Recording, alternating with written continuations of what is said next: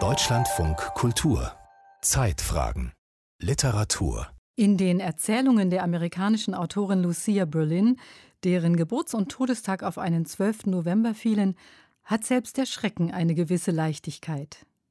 Sie schrieb über ihr Leben als Lehrerin und Putzfrau, als Sekretärin, als alleinerziehende Mutter und Alkoholikerin. Zu Lebzeiten war ihr wenig Ruhm beschieden. Erst elf Jahre nach ihrem Tod stand eine Neuausgabe ihrer Stories auf der Bestsellerliste der New York Times. Vor fünf Jahren erschien eine Auswahl daraus erstmals auf Deutsch. Meine Geschichten suchen mich aus. Die amerikanische Schriftstellerin Lucia Berlin von Lore Kleinert und Mechthild Müser.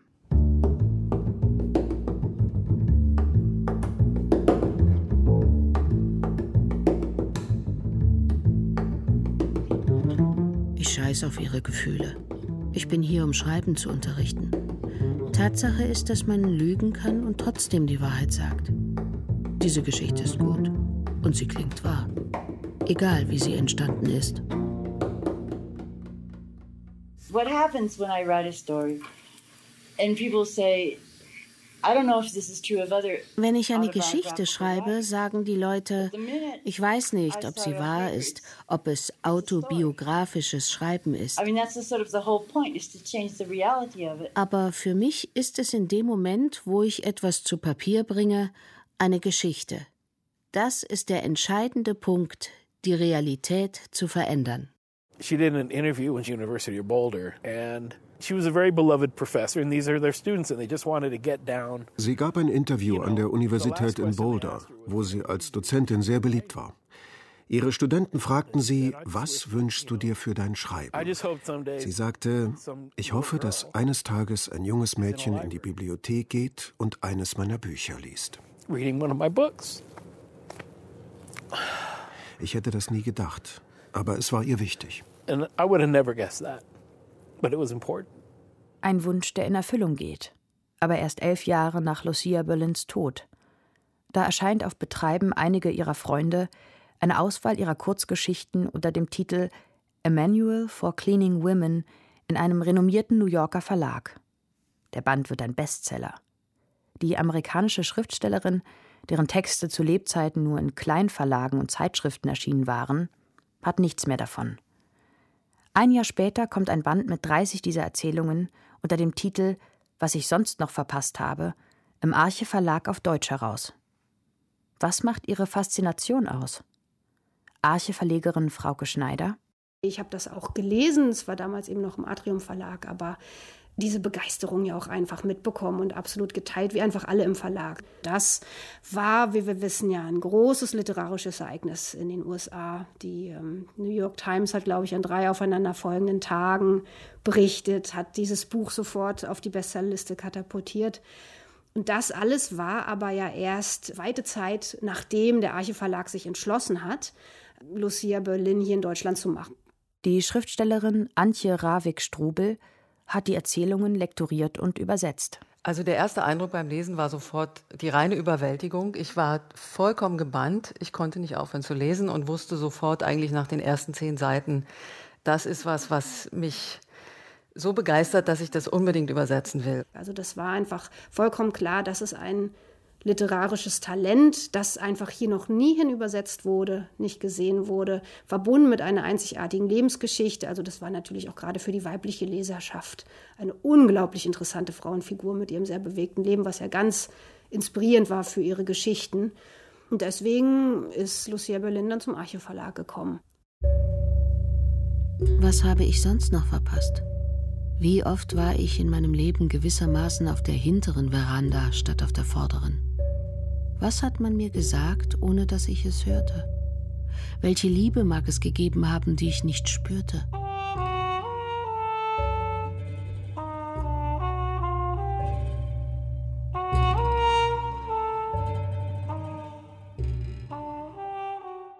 Lucia Berlin, 1936 geboren, erkrankte zehnjährig an Skoliose, die sie für den Rest ihres Lebens immer wieder ins stählerne Korsett zwang gutbürgerliche Familie. Der Vater Bergbauingenieur, die Mutter Alkoholikerin. Der Großvater, ein Zahnarzt, missbrauchte seine Tochter und später seine Enkelin Lucia. Um sie war Einsamkeit, weil sie bestimmte Dinge mit niemandem teilen konnte. You know, a lot of her experiences are unique to women and young girls. Viele ihrer Erfahrungen sind einzigartig für Frauen, für junge Mädchen. Erzählt David Berlin, der dritte Sohn von Lucia Berlin, in dem Film Love Lucia von der Schweizer Schauspielerin und Regisseurin Ann-Kathrin Dörrich. Der Film wurde im Auftrag des Schweizer Kamper Verlags gedreht, der ebenfalls zwei Bücher von Lucia Berlin veröffentlicht hat. Es war schrecklich für mich mit Mama und Großvater oder alleine die meiste Zeit. Ich bekam Ärger in der Schule, rannte aus einer Schule weg, wurde aus zwei anderen rausgeworfen. Einmal hörte ich für zwei Monate zu sprechen auf. Mama nannte mich das schwarze Schaf. Ihre ganze Wut richtete sich auf mich. Erst als ich erwachsen war, begriff ich, dass sie und Großvater sich wahrscheinlich nicht einmal daran erinnerten, was sie getan hatten. Gott schickt Alkoholikern Blackouts, weil sie vor Scham sterben würden, wenn sie wüssten, was sie getan haben.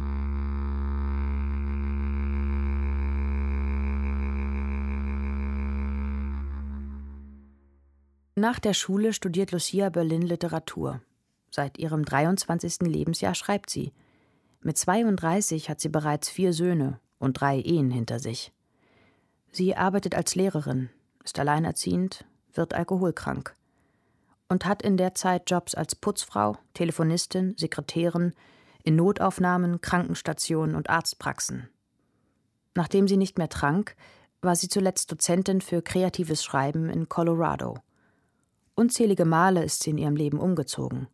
Zwischen Alaska und Chile, Mexiko und New York. Sie hat eigentlich in den ersten, sagen wir mal, zehn Lebensjahren die ganze Westküste des amerikanischen Kontinents vom Norden zum Süden durchquert. Und dieses Unterwegssein zeichnet eigentlich ihr gesamtes Leben aus. Auch Unterwegssein zwischen verschiedenen sozialen Milieus. Sie hat genauso totale Armut und Alkoholsucht erlebt, wie sie Reichtum erlebt hat.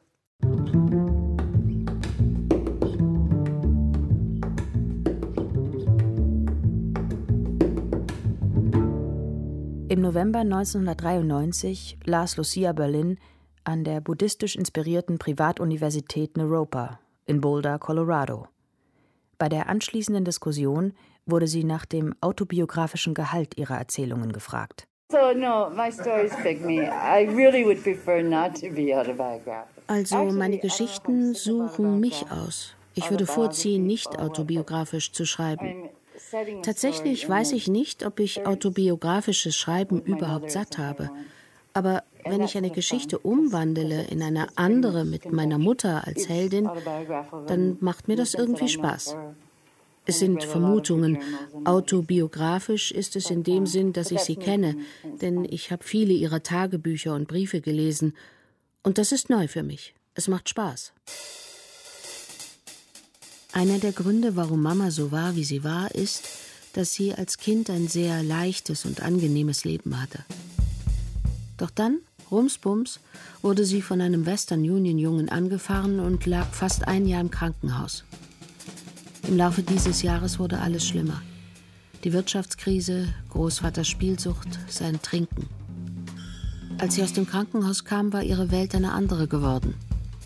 Ein schäbiges Haus unten neben der Gießerei. Kein Auto mehr, keine Dienstboten, kein eigenes Zimmer. Alles war schrecklich. Und bestimmt auch beängstigend, wenn Großvater ihr das angetan hatte, was er sowohl Sally als auch mir angetan hatte. Sie hat nie davon erzählt, aber er muss es getan haben, so wie sie ihn hasste. Und niemand durfte sie anfassen oder ihr auch nur die Hand schütteln. My mother named me Lucia meine Mutter nannte mich Lucia. Mein Vater bestand darauf, dass sie mich Lucia nannten. Ein ständiger Kampf in meiner gesamten Kindheit. Es wurde besser, als wir nach Südamerika gingen. Mein zweiter Ehemann nannte mich Lucia. Also wer mich zu der Zeit traf, rief mich Lucia. Uh, my third husband, are you getting the idea? Called me Lucia. Mein dritter Ehemann, könnt ihr euch das vorstellen, nannte mich Lucia. Ich bin all diese Namen. Ich mag es, wenn man mich Lucia nennt, weil es normalerweise bedeutet, dass es sich um einen alten Freund handelt. Aber Lucia trennt mich von meiner Kindheit, macht die Leute ernst. Hat nicht jeder Dostoevsky gelesen?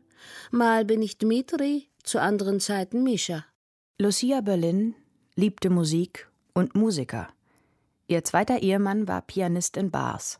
Den Nachnamen ihres dritten Ehemanns, des Saxophonisten Buddy Berlin, behielt sie ihr Leben lang. Sie musste ständig arbeiten, sie musste also sie war mal kurzzeitig mit diesem dritten Mann, ging es ihnen ganz gut, aber als der dann heroinsüchtig war, hat sie ihn verlassen und dann stand sie mit Anfang 30 mit vier Kindern da, die sie durchbringen musste. Dadurch musste sie halt ständig irgendwie arbeiten, hatte wenig Zeit. Also als Grund, warum sie auch bei verschiedenen Verlagen veröffentlicht hat. In Verlagen wie Black Sparrow Press oder in Zeitschriften wie The Atlantic. Ohne großen Erfolg.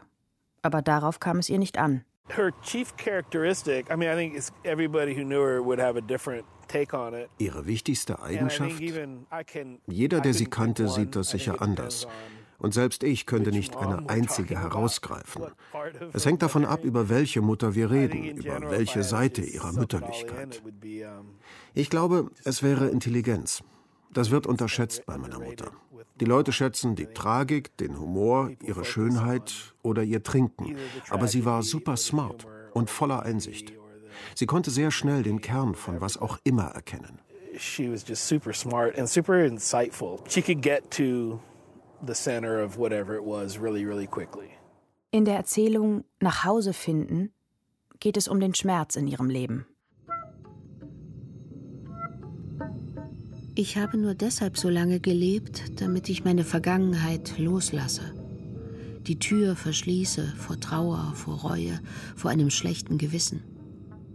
Würde ich sie öffnen, nur einen selbstvergessenen Spalt. Klatsch, flöge sie auf. Ein Sturm von Schmerzen zerreißt mir das Herz, vor Scham nimmt es mir die Sicht, Tassen und Flaschen zerbrechen, Krüge zerschellen, Fenster bersten, blutig stolpere ich über verschütteten Zucker und Scherben aus Glas, panisches Würgen, bis ich mit einem letzten Beben und Schluchzen die schwere Tür wieder schließe. Die Scherben aufsammle. Noch einmal.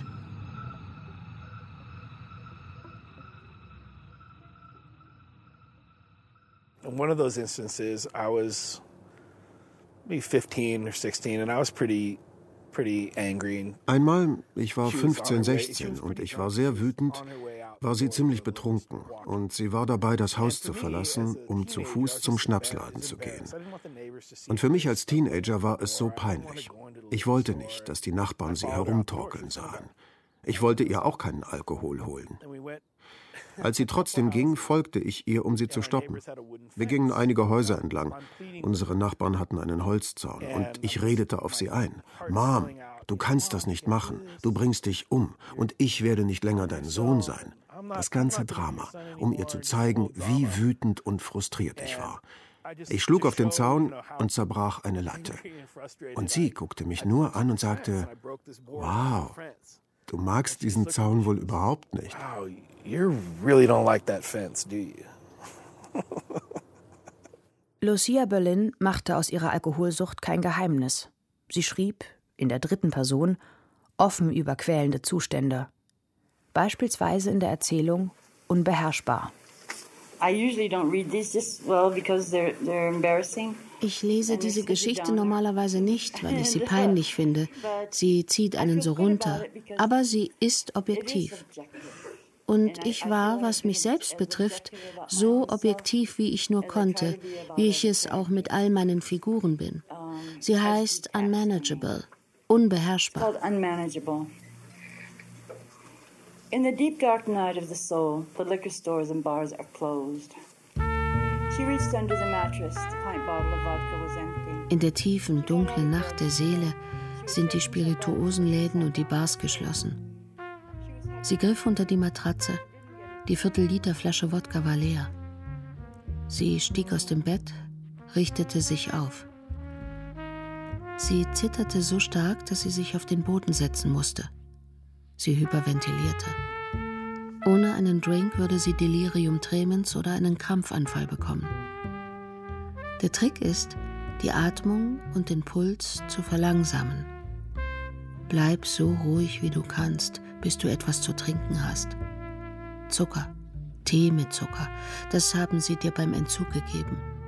Aber sie zitterte zu stark, um aufzustehen.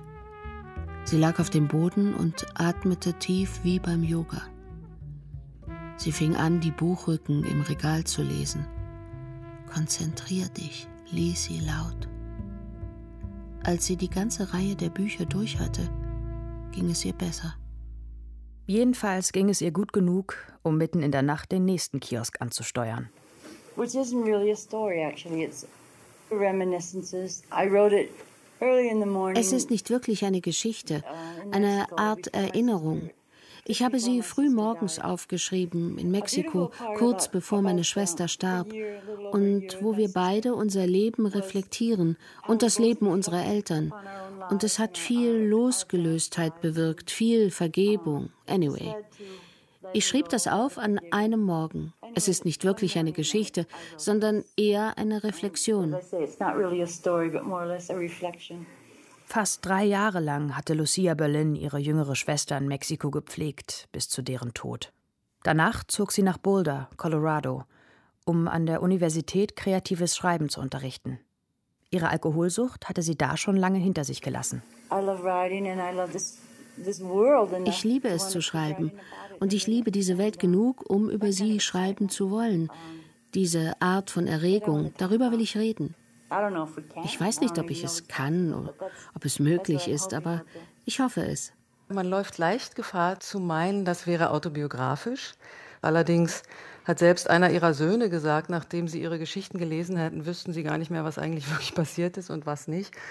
Also sie hat im Grunde das Material ihres Lebens benutzt und daraus Literatur gemacht und es entzündet sich so wechselseitig, würde ich vielleicht sagen. Es ist wirklich so eine Sache mit dem autobiografischen Schreiben. Erstmal ist ein Großteil davon Maske, ein Schutz oder ein anderer Weg, meine Realität als akzeptabel wahrzunehmen. In ihren äh, literarischen Texten, finde ich, stellt sie nie die Wunde aus. Sie umkreist die zwar, aber dann gibt es immer diese Kippmomente, wo sie ins Leichte wieder geht oder einfach die Szene unaufgelöst stehen lässt, sodass man nie tatsächlich runtergezogen wird in das Schreckliche, was ja dann oft bei ihr dahinter steht. Und das ist, glaube ich, die Kunst in ihrem literarischen Schreiben, dass sie es versteht, einen Moment ganz klar zu machen und gleichzeitig nicht auszuerzählen und das, was an Schrecklichem, es war ja alles nicht so toll in ihrem Leben, also dieses Schreckliche immer wieder ins Leichte, ins Witzige, also nicht einfach Witzige, aber doch ins Humorvolle zu drehen. Also ich meine, die Faszination für diesen autobiografischen Hintergrund, das ist natürlich bei Lucille Berlin klar, diese wandelnde Lebensgeschichte, also diese verschiedenen Lebensentwürfe, die sie auch irgendwie hatte. Also es gibt einfach unglaublich viele Dinge, die diese Autoren interessant machen in ihrem Alltag, in ihrem normalen Leben und dann eben auch dem gegenüberstellen, dass sie immer gelesen hat, dass sie immer geschrieben hat. Also sie hat ja auch einfach das Schreiben benutzt, um zurechtzukommen, um auch die Dinge eben zu betrachten von einer Distanz.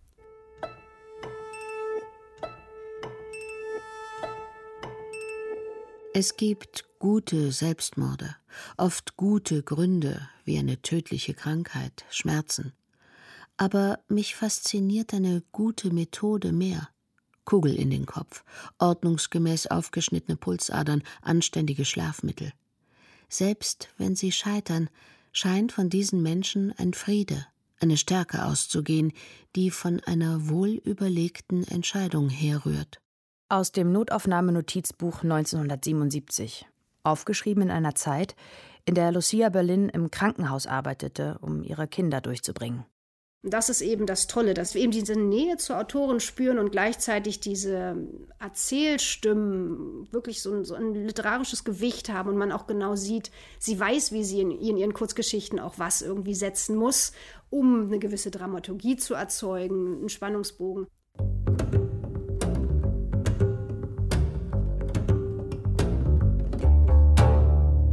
Im Juni 2016 stellte die Schriftstellerin Thea Dorn Berlins Kurzgeschichtenband im literarischen Quartett vor. Es gab einhellige Begeisterung auch bei den anderen, Volker Weidermann und Maxim Biller. Also ich finde, das ist meiner Ansicht nach das Beste, was wir bis jetzt hier mit Trauschen Quartett gehabt haben. Die Sprache ist lakonisch, einfach. Es gibt immer wieder überraschende Wendungen. Fast jedes Ende ist erstaunlich. Wirklich alle Schrecken des Lebens eigentlich scheinen dort nicht ausgelassen zu werden. Und gleichzeitig ein Wort, das jetzt hier noch gar nicht gefallen ist, ist dieser unglaubliche Humor, diese Leichtigkeit. Die kürzeste Geschichte ist eine der schönsten Liebesgeschichten, die ich je gelesen habe. Da arbeitet sie im Krankenhaus und es fängt damit an, dass sie sich quasi in die Röntgenbilder von Jockeys verliebt, weil die haben immer so interessant schön gebrochene Knochen. Und sie war, muss man sagen, offensichtlich eine sehr große Frau und diese Jockeys sind meistens Mexikaner, weil je leichter und je kleiner, desto besser. Und es gibt das wundervolle Bild, wo sie diesen einen Jockey im Mexikanischen, der bewusstlos genau. wird, in dessen Röntgenbild sie sich verliebt hat, den trägt sie über den Flur wie King Kong.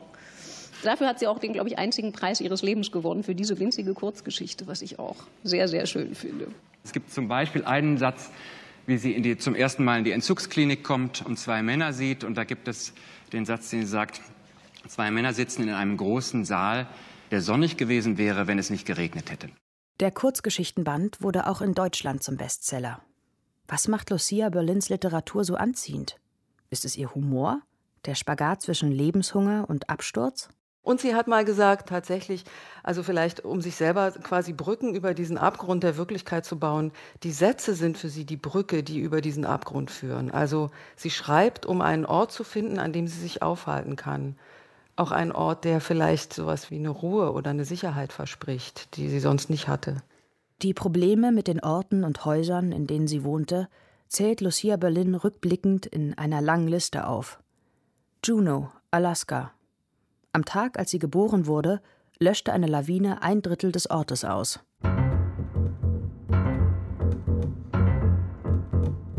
El Paso, Texas. Kakerlaken, dunkler Flur, drei Sturzbetrunkene, Dürre, Überschwemmung.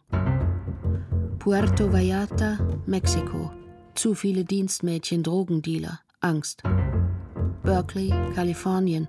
Perfektes Haus, Garten, Regen, das Dach stürzte ein. 33 Häuser, 33 Katastrophen.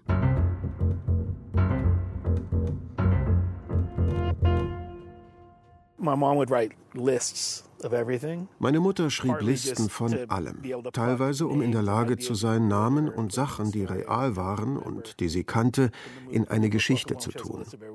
Für Welcome Home hatte sie auch eine Liste gemacht, wo sie überall gelebt hatte. Auch eine Liste mit all ihren Tieren, auf diesem Stück Papier, und sie nahm es immer mit. Es ist ganz verknittert, fängt aber als ordentliche Liste an und dann laufen die Namen diesen Weg oder jenen. Als ich gelesen habe White Star, an den Hund habe ich mich erinnert. Fuji, Jessie, Josephine, Mary, jedes Tier, das sie je gehabt hatte, stand auf diesem alten, knittrigen Papier. Auf der einen Seite wirkt es ja einfach alles wie aus dem Leben gerissen, so Momentaufnahmen. Ich würde auch sehr gern wissen, ob sie einfach runtergeschrieben hat. Das hat sie ja auch, glaube ich, mal behauptet. Oder wie viel sie tatsächlich im Nachhinein noch gemacht hat, weil das wirkt ja ganz unbehauen. Es wirkt ja wirklich so auch suchend und tastend. Also wie im Prinzip das Leben selbst.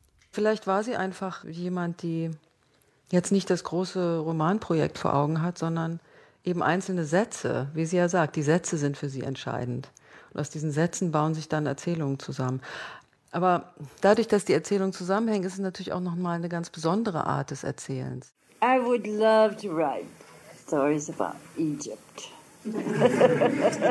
ich würde so gern Geschichten über Ägypten schreiben und wirklich leidenschaftliche Romanzen und über schmerzliche Konflikte.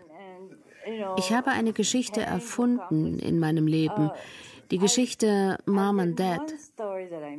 Es ist eine ziemlich gute Geschichte, denke ich. Aber ich fürchte, diese Geschichten finden mich. I'm afraid the stories pick me.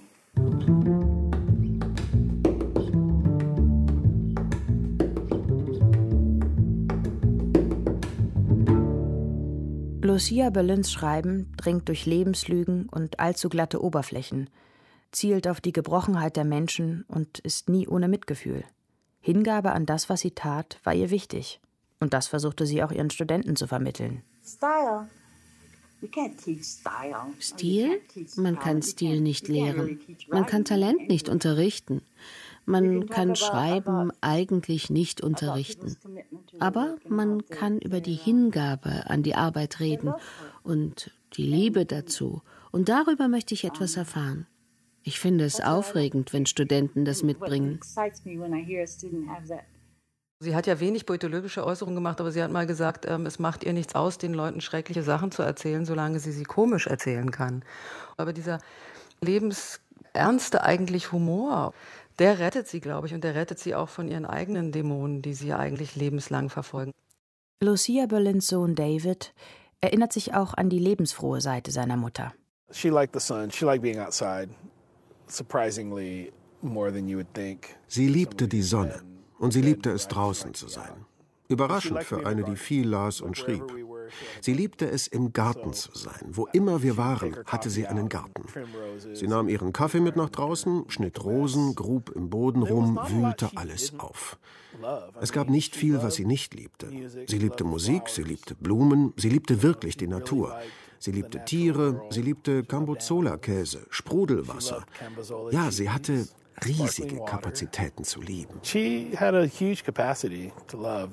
Das Tolle an ihren Texten ist ja, dass sie wirklich um Verzweiflung, um Verlassensein, um Trostlosigkeit, auch persönliches Elend schreiben kann und man ist trotzdem glücklich hinterher. Also sie hat eine unglaubliche Gabe, die Dinge so darzustellen, dass sie einen beglücken, obwohl sie eigentlich schwere Sachen oder ganz existenzielle Momente beschreibt. Ihre letzten Jahre ist Lucia Berlin auf ein Sauerstoffgerät angewiesen. Sie lebt in der Nähe ihrer Söhne. Friedliche, produktive Jahre. Sie zieht Bilanz. Ihr Sohn Jeff Berlin notiert später: Leider reichte die Zeit nicht mehr. Die letzte Fassung des Manuskripts von Welcome Home bricht mit einem unbeendeten Satz ab. Lucia Berlin stirbt an ihrem 68. Geburtstag.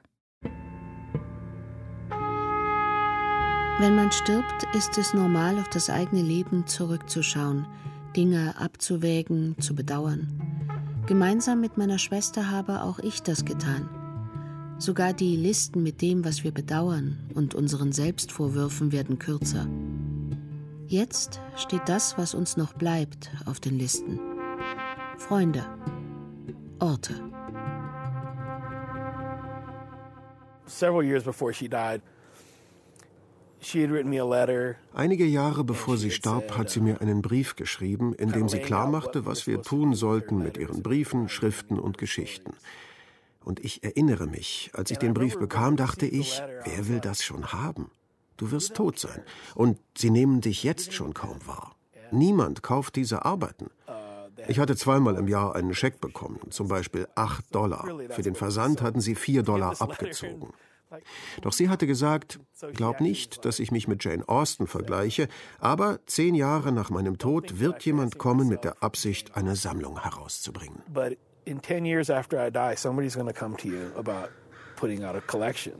Lucia Berlins Kurzgeschichtenband A Manual for Cleaning Women kommt 2015 in der New York Times Book Review unter die zehn besten Bücher. Die Suche nach ihrer eigenen Wahrheit hat nichts eingebüßt an Faszination. Bis heute.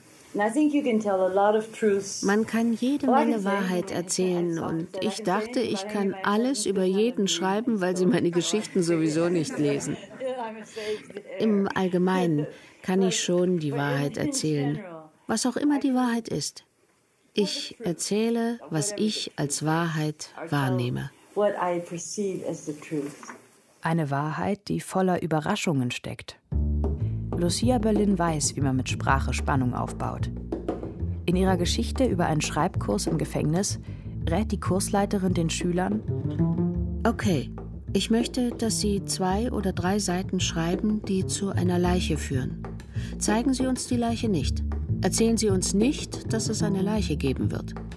Beenden Sie die Geschichte damit, dass wir wissen, es wird eine Leiche geben. Verstanden? Verstanden.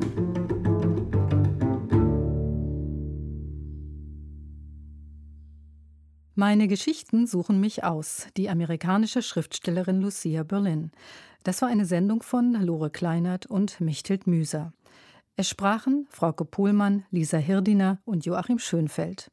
Regie Cordula Dickmeis, Ton Andreas Stoffels, Redaktion Dorothea Westphal.